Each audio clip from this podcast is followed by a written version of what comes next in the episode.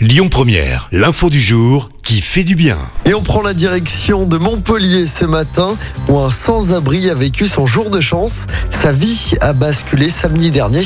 Il a remporté 500 000 euros grâce à un simple jeu à gratter le x20.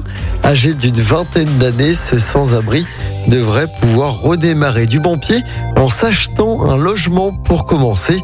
Selon le règlement de la Française des Jeux, seuls deux tickets sur les 6 millions édités affichent ce lot de 500 000 euros.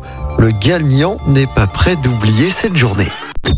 Écoutez votre radio Lyon Première en direct sur l'application Lyon Première, lyonpremière.fr et bien sûr à Lyon sur 90.2 FM et en DAB+.